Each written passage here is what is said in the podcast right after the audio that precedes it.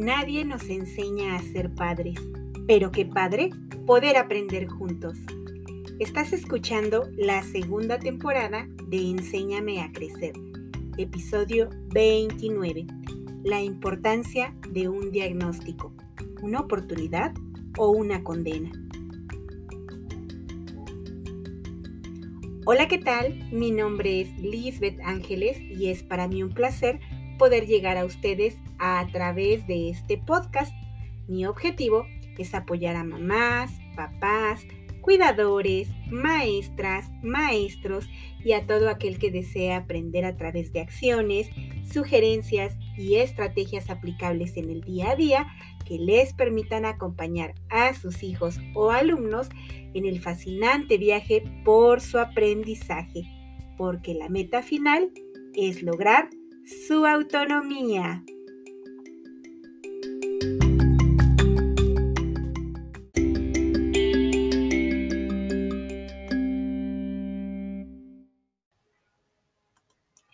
Como siempre, un placer saludarles nuevamente.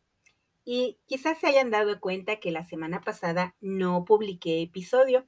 Y esto fue porque hace 15 días cuando publiqué el episodio 28 cometí un error en la edición. La realidad es que cada episodio implica una inversión en tiempo y justo esos días andaba muy atareada con trabajo, tanto que con tal de cumplir dediqué tiempo a grabar, pero al editar se me fue un fragmento repetido y no me di cuenta sino hasta que ya lo había publicado. Entonces a la carrera tuve que anular la publicación y volver a editar para volver a cargar el episodio ya corregido. Y no les voy a negar que francamente estaba muy molesta por esto conmigo, tanto por haberme atiborrado de actividades como por mi descuido. Pasé varias horas regañándome hasta que con más calma me senté a reflexionar y pensé, a ver, ¿para qué te enojas si se puede corregir? Mejor aprende de tu error. Así que eso hice. Y ya con más calma me senté a elaborar el guion, a grabar y a editar este episodio que hoy está llegando a sus oídos. Y bueno, la verdad es que el aprendizaje sí fue muy valioso. A veces queremos hacer tanto y nos estresamos nosotros o nosotras solas. Y yo ya les había hablado también de lo negativo que es de repente el llenarse de tantas actividades que dejamos lo importante a un lado por hacerlo urgente. Pero pueden tener la certeza de que cada vez que publique un nuevo episodio lo haré con la convicción de que su contenido sea de utilidad. Y para ello, reitero, debo dedicar tiempo, pero sobre todo tener presente que Enséñame a Crecer es un espacio que pretende seguir apoyándoles, yo les agradecería infinitamente que puedan compartirlo con quienes ustedes consideran que esta información puede ser valiosa, que le estén necesitando. Quizá a lo mejor a mí como tal no me sirve en este momento porque a lo mejor el tema que estamos abordando no es tanto de interés, pero quizá conozco a alguna mamá, alguna maestra, compañera, compañero maestro, a quien le pueda ser de utilidad escuchar esta información. Y entonces, ojalá y puedan seguir recomendando Enséñame a crecer como un espacio de divulgación que, reitero, no sustituye la consulta, la valoración específica que cada alumno o alumna requiere, pero que sí nos puede dar un poquito de luz y claridad con los temas que abordamos. Y bueno, entonces pasemos al tema que seleccioné para hoy. ¿Cuál es la importancia de contar con un diagnóstico? ¿Qué representa? ¿Una oportunidad o una condena. Y hay un dicho que solemos escuchar, todo depende del cristal con que se mira. Desde luego que al ser este un podcast educativo dirigido a las familias y a las maestras y maestros, pues me refiero a un diagnóstico como el que se suele requerir y u obtener ante la sospecha de una discapacidad, un trastorno, una dificultad severa en el aprendizaje, la conducta, el lenguaje u otra condición que presente algún alumno o alumna. Me gustaría partir del hecho de que si bien la educación básica en México tiene planes y programas de estudio con un enfoque educativo, la parte médica, clínica y de rehabilitación o terapéutica suelen representar un excelente apoyo a los niños, niñas y adolescentes, por lo que no está peleado uno con otro. Cuando sentimos un malestar físico, por ejemplo, lo correcto debiera ser acudir a un médico a una revisión.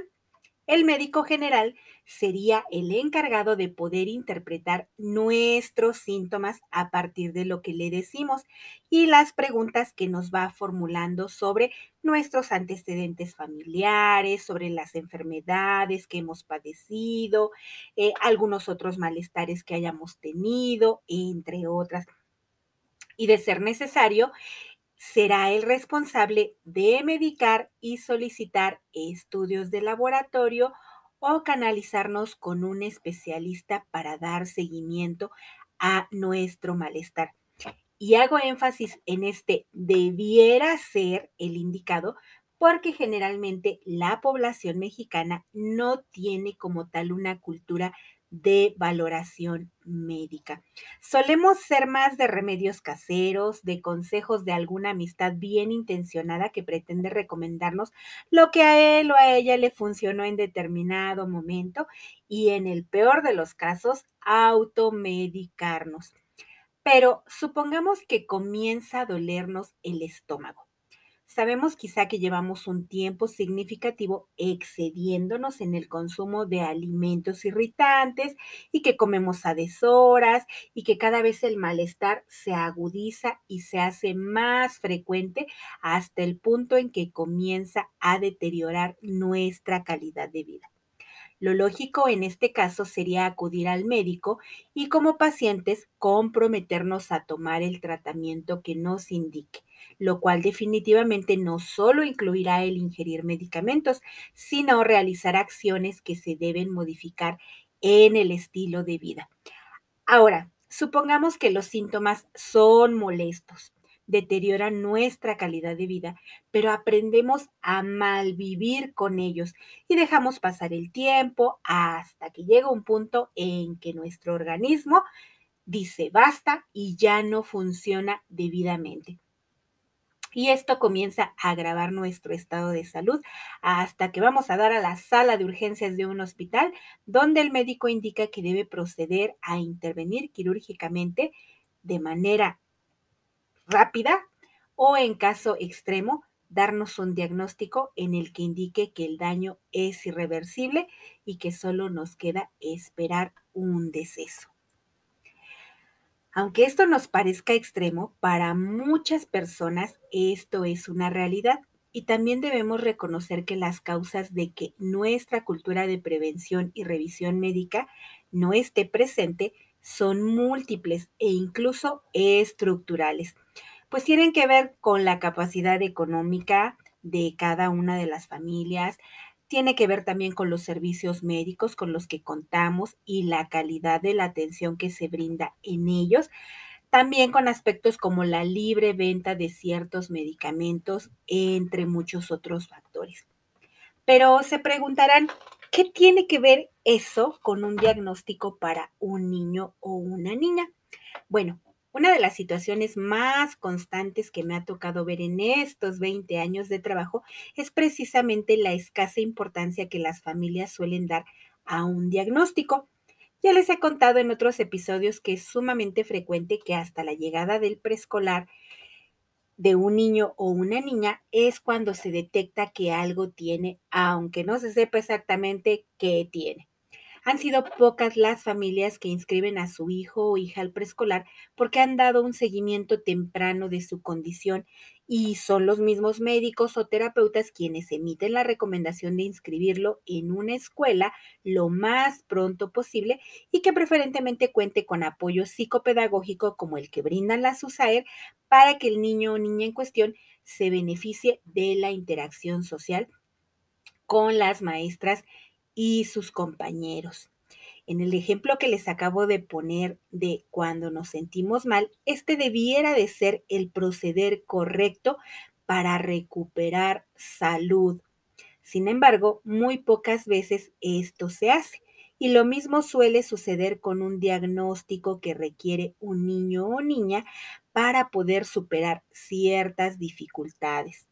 En la mayoría de los casos, cuando se les informa a las familias que se han detectado algunas dificultades y ciertos rasgos asociados a un posible trastorno o discapacidad, suele suceder que si bien mamá, papá o tutor no tenían conocimiento de lo sucedido, pues regularmente después de varias sesiones de sensibilización e información, acceden a que su hijo o hija sea valorado en una institución pertinente para descartar y o confirmar un diagnóstico y a partir de ello poder dar la atención que necesita. Sin embargo, no siempre nos sucede esto. Hemos tenido familias que ante la evaluación psicopedagógica que realiza la USAER en conjunto con la maestra de grupo y la sospecha de alguna condición que requiere apoyos adicionales, se da una rotunda negativa a que su hijo o hija sea diagnosticada con algo. Siempre les voy a reiterar que los maestros y las maestras, así como el personal que integra las USAER, jamás vamos a emitir diagnósticos. Nuestra evaluación es educativa y si bien involucra la evaluación de un psicólogo, este también es de carácter educativo por lo que nuestra labor será únicamente la detección de necesidades y o barreras para el aprendizaje. Pero sí puede incluir ciertos rasgos observables asociados a una condición en específico a fin de emitir la recomendación de que el alumno o alumna en cuestión sea valorado en algún espacio especializado.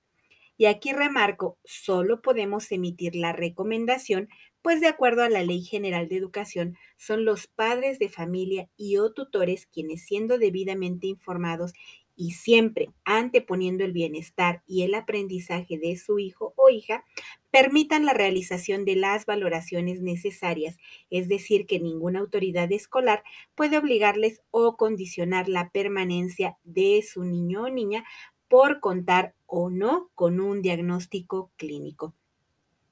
No obstante, ello no significa que entonces el diagnóstico no sea de utilidad. Reitero, si bien nosotros trabajamos con un modelo educativo, el tener un diagnóstico en especial cuando nuestro alumno o alumna presenta un trastorno o una discapacidad, nos será de mucha ayuda para tener algunos referentes de las formas en que podemos intervenir específicamente con ellos. ¿Qué pasa entonces con esas familias que se niegan a que sus hijos sean valorados y en determinado caso diagnosticados con alguna condición en específico? ¿Esto los convierte en malos padres o padres egoístas? ¿Qué se esconde detrás de esa negativa? ¿Y cómo afecta esto al niño o a la niña en cuestión? Más de una vez nos ha sucedido que después de haberle dado a conocer a la mamá o al tutor los resultados de la evaluación psicopedagógica y explicar que es necesario llevarlo a valorar y emitir una canalización, regrese a los pocos días y literalmente nos digan cosas como, dice mi marido que no lo vamos a llevar a donde nos dijeron porque mi hijo no está loco, que las que están locas son ustedes. Otras veces nos pasa que eh, que repentinamente, perdón, el niño o niña deja de asistir sin razón aparente a la escuela. O bien nos evaden las mamás y cuando les citamos para dar seguimiento nos dicen cosas como, sí lo llevé maestra, pero no estaba abierto.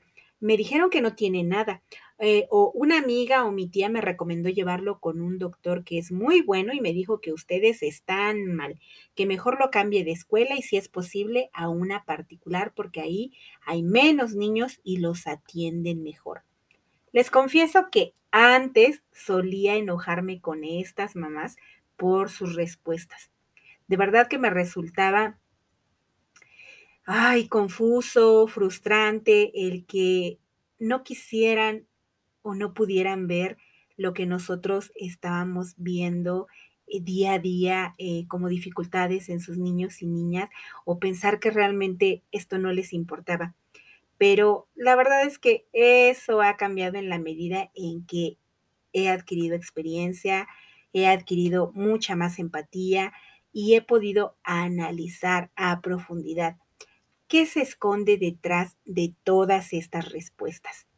De hecho, hace unos meses, orientando a una mamita que se negaba de verdad a aceptar que su hijo tiene dificultades para aprender, ella misma pudo observar cómo su hijo no era capaz de atender a una indicación para algo aparentemente tan sencillo como armar un rompecabezas.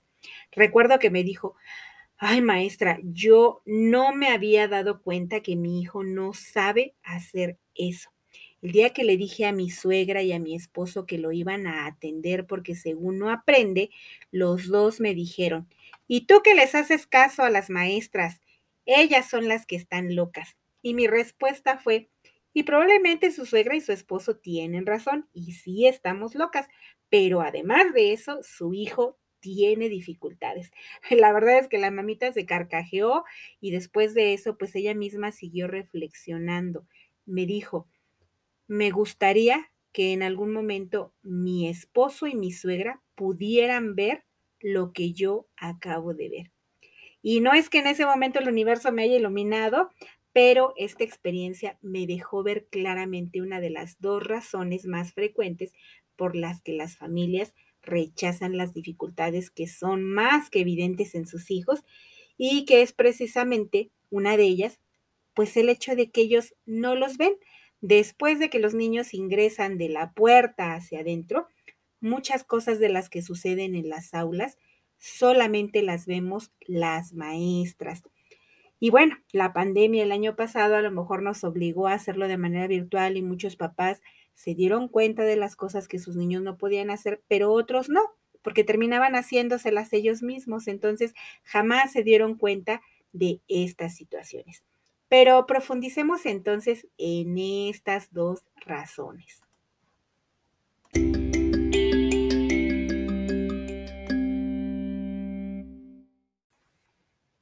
Además del evidente hecho de que los papás pues no ven lo que sucede a cada momento cuando ellos no están presentes y cómo sus niños tienen que enfrentarse a diferentes dificultades y resolver problemas por sí solos, bueno, pues suele suceder que cuando una mamá, un papá o la familia rechazan la posibilidad de que su hijo sea valorado, lo que se está haciendo presente es un profundo dolor mezclado con miedo. Y esto tiene que ver con lo que ya hablamos en el episodio 5 de la primera temporada, ese duelo necesario por el que las familias debieran atravesar, atravesar perdón, ante la llegada de un hijo o hija que no cubre sus expectativas porque nació con una condición que no esperábamos. Puede que los padres sepan, sospechen y se den cuenta que algo no anda bien con su niño o niña, pero recordemos que muchas veces las familias se quedan en la negación porque es un mecanismo de defensa. Y entonces, aunque sea más que evidente y pareciera que todo mundo lo ve, pues ellos deciden no verlo. Porque si no lo veo, si no lo nombro, si no me lo confirma un médico u otro especialista, pues simplemente el problema no existe. Entonces, uno o ambos padres o algún otro miembro de la familia se sienten rebasados por ese dolor y se niegan a actuar en consecuencia. Por ello digo que ese dolor va mezclado con miedo, porque aceptar que nuestro niño o niña pudiera tener alguna condición en específico implica reconocer que en caso de que el diagnóstico se confirme, pues algo tendremos que hacer y a veces no sabemos qué es lo que como padres o familia nos toca hacer. No sabemos si podremos con todo lo que esto implica, si tendremos la fortaleza y los recursos necesarios, tanto emocionales como materiales, como de apoyo de otras personas. Y entonces, pues nos seguimos negando a atender a esta valoración. Hay mamás que ante este temor nos dicen, maestra, pídame lo que sea lo traigo todos los días, lo vengo a acompañar a las clases, hacemos más tarea, todo, lo que sea, pero no me pida que lo lleve con un psicólogo o con un psiquiatra o con un neurólogo. Ante esta negativa como maestros y maestras, lo que nos toca es informar a la familia precisamente de sus derechos pero también de sus obligaciones, hacerles saber que como servidores públicos, nosotros, maestros y maestras, y con fundamento en la ley, pues no podemos obligarles a realizar una valoración para su hijo o hija pero sí es nuestro compromiso hacerles notar que los avances que su niño o niña tengan, pues dependerán entonces de los apoyos y los recursos con que se cuenten tanto por parte de la familia, de la escuela y del propio alumno o alumna. Y que en caso de pues no haber estos apoyos de ninguna manera, pues evidentemente nosotros solo podremos seguir trabajando con los recursos que tenemos, pero que ellos deberán tomar conciencia que las dificultades que sus niños o niñas lleguen a presentar, pues ya no dependen de nuestras posibilidades. Hay maestros, hay maestras que de repente se nos angustian y de repente se desesperan y nos dicen, es que ya hablé con la mamá y ya le insistí y ya le dije de una y mil maneras y no me entiende y entonces, ¿qué puedo hacer?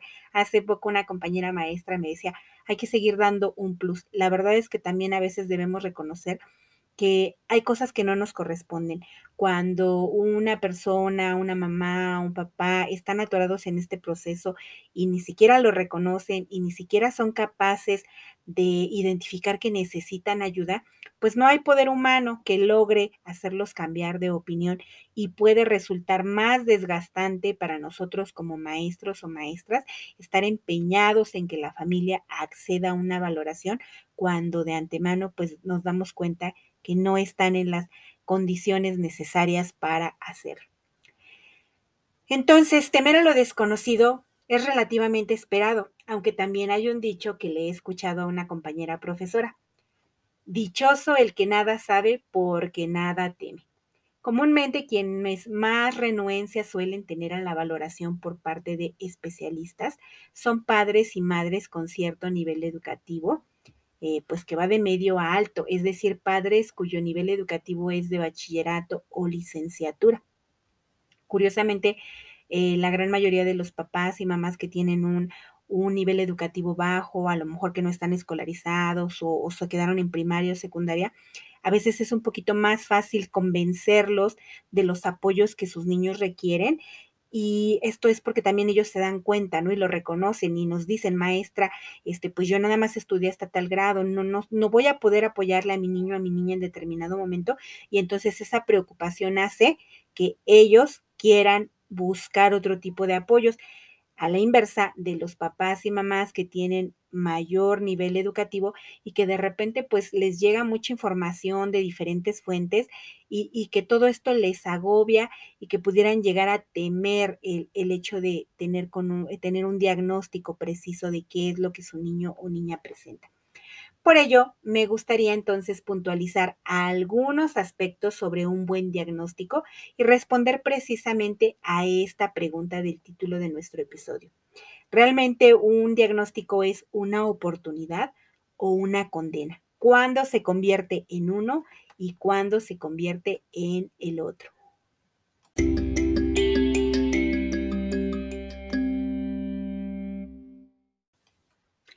Número uno mamás y papás. Tengan presente que cuando algún maestro o maestra emite la recomendación de profundizar en una valoración clínica, esta debe estar debidamente fundamentada en una evaluación educativa o psicopedagógica. Puede ser que tu educadora haya evaluado a tu niña o niño y se percate de dificultades significativas y entonces las haga de su conocimiento y emita esta recomendación pero esta debe de ser solo después de haber observado y evaluado por un periodo considerable de tiempo. Hemos tenido familias que nos dicen, es que fue dos días a la guardería o al kinder particular y nos dijeron que ahí no pueden atenderlo porque el niño o la niña es hiperactivo. El uso de estos términos utilizados a la ligera puede crear miedo y confusión en la familia. Si la escuela a la que asiste tu hijo o hija cuenta con el servicio de USAER, esta recomendación solo se emitirá después de haber realizado la evaluación psicopedagógica en la que participaron los distintos especialistas de la USAER y reitero, es solo una recomendación en beneficio de tu hijo o hija. Número 2. Regularmente, las trabajadoras sociales de las USAER siempre harán la referencia a instituciones de gobierno ubicadas en lugares cercanos a tu domicilio y donde te puedas beneficiar de los costos a partir del estudio socioeconómico que te van a realizar. Solo en los casos donde se requiera de un servicio específico, quizá te sugieran acudir a un sitio más distante. Vuelvo a reiterar, solo son recomendaciones. Al final, la decisión de a dónde acudir depende de muchos factores que deben ser tomados en cuenta, tales como la solvencia económica de la familia, los tiempos de traslado, las formas y los costos de traslado, la disposición de la familia para desplazarse o para que haya algún familiar, en este caso mamá, papá o alguien que pueda llevar al niño o niña a las distintas citas, entre otros. Número 3. Un diagnóstico no se obtiene en una sola sesión y tras una sola valoración. Salvo en casos muy específicos donde la condición médica así lo permita, tu niño será valorado por un especialista y probablemente, si así lo considera necesario, será referido a otras áreas con otros especialistas para obtener un diagnóstico certero. Por lo tanto, este proceso puede llevar días o meses y valoraciones subsecuentes para evaluar los avances u otro tipo de apoyos requeridos conforme pase el tiempo. Número 4. Un diagnóstico no es de ningún modo una sentencia de vida o una condena. ¿A qué me refiero? Actualmente en muchas instituciones cuando se emite un diagnóstico aparece una leyenda que dice no aplica como dictamen.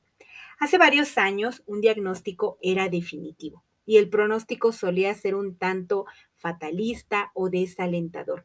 Por ejemplo, en una discapacidad intelectual se aludía a que el paciente iba a requerir toda su vida de ciertos apoyos que quizá habría capacidades y habilidades que nunca iba a adquirir, como el lenguaje oral si esta discapacidad intelectual es muy severa. Afortunadamente, la atención médica, la neurociencia y los modelos de atención han evolucionado. Recuerden que siempre les digo que todo individuo, aún con una discapacidad, pero con los apoyos necesarios, siempre es y será susceptible de mejoría y cambio. Entonces, nos sorprende ver cómo aún en diagnósticos que en principio parecían muy fatalistas, con el paso del tiempo nuestros niños y niñas evolucionan favorablemente cuando se cuentan de manera armónica con los apoyos médicos, de rehabilitación, de terapia, con los apoyos que brinda la familia, con los apoyos que brinda la escuela y los recursos del propio niño o niña. Hemos tenido experiencias muy gratas donde las familias nos dicen, los médicos me dijeron que nunca iba a hablar bien, que no iba a poder caminar y oh sorpresa, lo logran los niños con el paso del tiempo. Claro está, insisto que detrás de ello hay mucho, muchísimo trabajo y no solamente con el niño o niña en cuestión, sino con las emociones de los cuidadores, de los padres de familia y de toda la gente que está alrededor. Hace muchos años solía ser muy común entonces que estos dictámenes aplicaran precisamente como eso, como una condena, como una etiqueta que durante toda su vida los niños y niñas iban a cargar.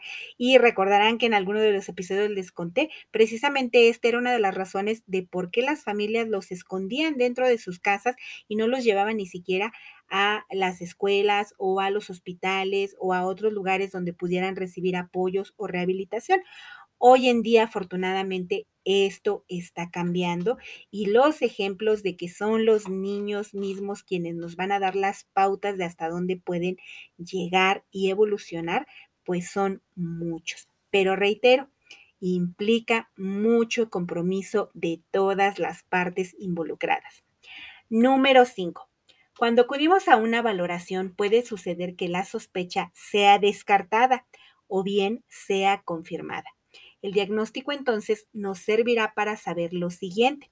Si sospechábamos quizá, por ejemplo, de un posible trastorno por déficit de atención y los especialistas determinan que no lo hay, pero sí es evidente un desfase entre la edad cronológica y la edad madurativa mental de este niño o niña, bueno, pues sabremos que entonces el entorno familiar, el entorno social y el entorno escolar de este niño o niña quizá no han sido lo suficientemente estimulante y enriquecedores y que sobre eh, la eliminación de estas barreras, pues es que tenemos que trabajar y dirigir nuestros esfuerzos para que este diagnóstico pues realmente tenga un pronóstico favorable.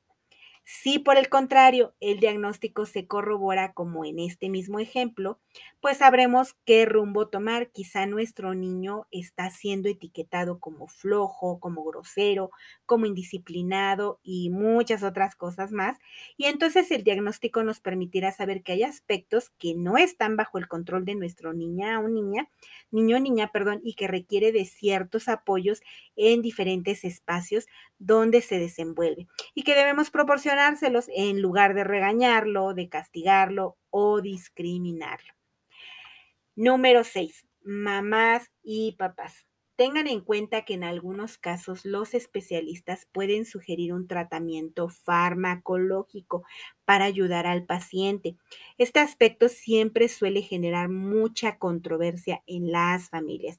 Hay quienes se agobian cuando les explican que les van a suministrar algún medicamento porque las sustancias como la dopamina o la serotonina en el cerebro no se están produciendo debidamente. Hay papás que nos han dicho, es que lo van a dopar y nosotros no queremos que nuestro hijo se haga adicto a alguna sustancia. Aquí lo ideal sería que las familias pudieran plantear sus dudas, contar con la información de manera comprensible y clara y sobre ello tomar la mejor decisión.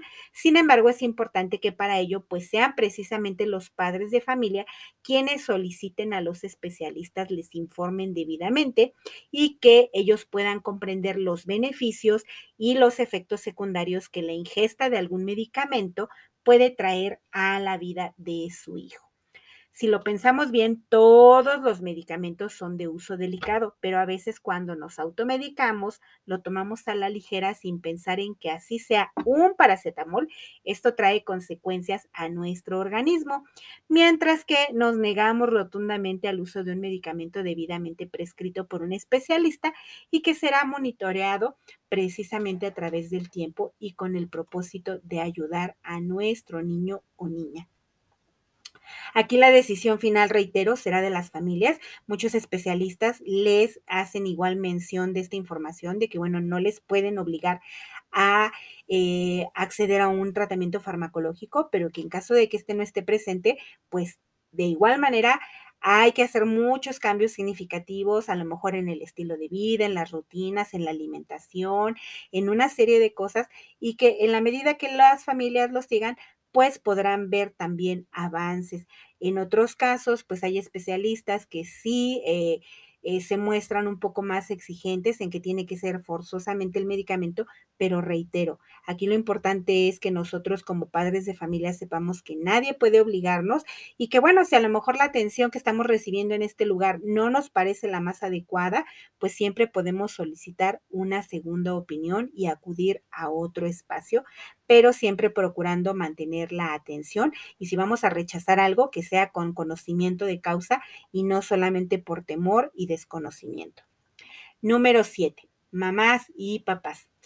Si pese a todo lo que les acabo de explicar siguen teniendo miedo, rechazo y negación, entonces pregúntense, ¿a qué le tengo miedo? ¿Cuál es el peor escenario que me viene a la mente cuando pienso en un diagnóstico? Perdón. Le temo a lo que puedan decirme, a que lo etiqueten, a que lo rechacen, a que lo discriminen, a que le nieguen ciertos servicios. Y de ser así, bueno, conozco sus derechos, estoy consciente también de que el negarle la debida atención por parte mía como familiar directo eh, implica que estoy vulnerando sus derechos como niño o niña y que con ello le niego la posibilidad de acceder a una mejor calidad de vida. Si este es el caso, papás, mamás, insisto, no se trata de juzgar, no se trata de etiquetarlos tampoco a ustedes como malos padres, como padres negligentes, porque muchas veces no es una cuestión nada más de negligencia, sino, insisto, de todo esto que se esconde detrás de esos temores. Pero aquí, pues no se trata solamente de tener miedo, sino de poner cartas en el asunto, siempre en beneficio de nuestros niños. Lo más triste que nos suele ocurrir es que en el nivel preescolar pocas son las familias que le dan importancia a la valoración de sus niños y niñas, precisamente porque en esto no es obligatorio. Y afortunadamente puedo decir que las directoras con las que he trabajado en el preescolar siempre han tenido esa conciencia de brindar el servicio educativo a los niños y niñas sin condicionarlos ni vulnerar sus derechos. Pero pues siempre hay un pero. Desafortunadamente sí me ha tocado ver cómo en las escuelas primarias esto es lo primero que les piden a las familias como requisito. Un diagnóstico que no solo diga que lo que tiene su niño, sino que además diga que realmente este alumno o alumna puede estar en la escuela con los demás niños. Esto solo me deja ver el enorme desconocimiento de algunas maestras y directivos y el de las familias que también desconocen los derechos de sus hijos. No puedo generalizarlo, pero tristemente sí hemos tenido estas situaciones en las que se da este rechazo ya en un nivel educativo como el de primaria, en el de secundaria, y que no debiera de ser. Así que la invitación es a formarnos una cultura en la que esté presente esta evaluación diagnóstica y bueno, mejor quedarnos con la tranquilidad de que los médicos, los especialistas nos digan, es parte del proceso, solamente hay que estimular, nos ha faltado esto, o a lo mejor que nos digan, sí, sí tiene esto específicamente su niño, tiene este trastorno, tiene esta condición, tiene esta enfermedad, tiene esta discapacidad y requiere de estos apoyos y le vamos a empezar a ayudar para que los reciba de la mejor manera. Mi recomendación final, mamás, papás, familias en estos casos, es que el tiempo es oro. Mientras más pronto se realice una valoración, se emita un diagnóstico, pero sobre todo se trabaje en beneficio del niño o niña, brindándole los apoyos que requiere, el pronóstico puede ser mucho más favorable y podremos ver a nuestros niños y niñas acceder a una mejor calidad de vida. Hasta la próxima.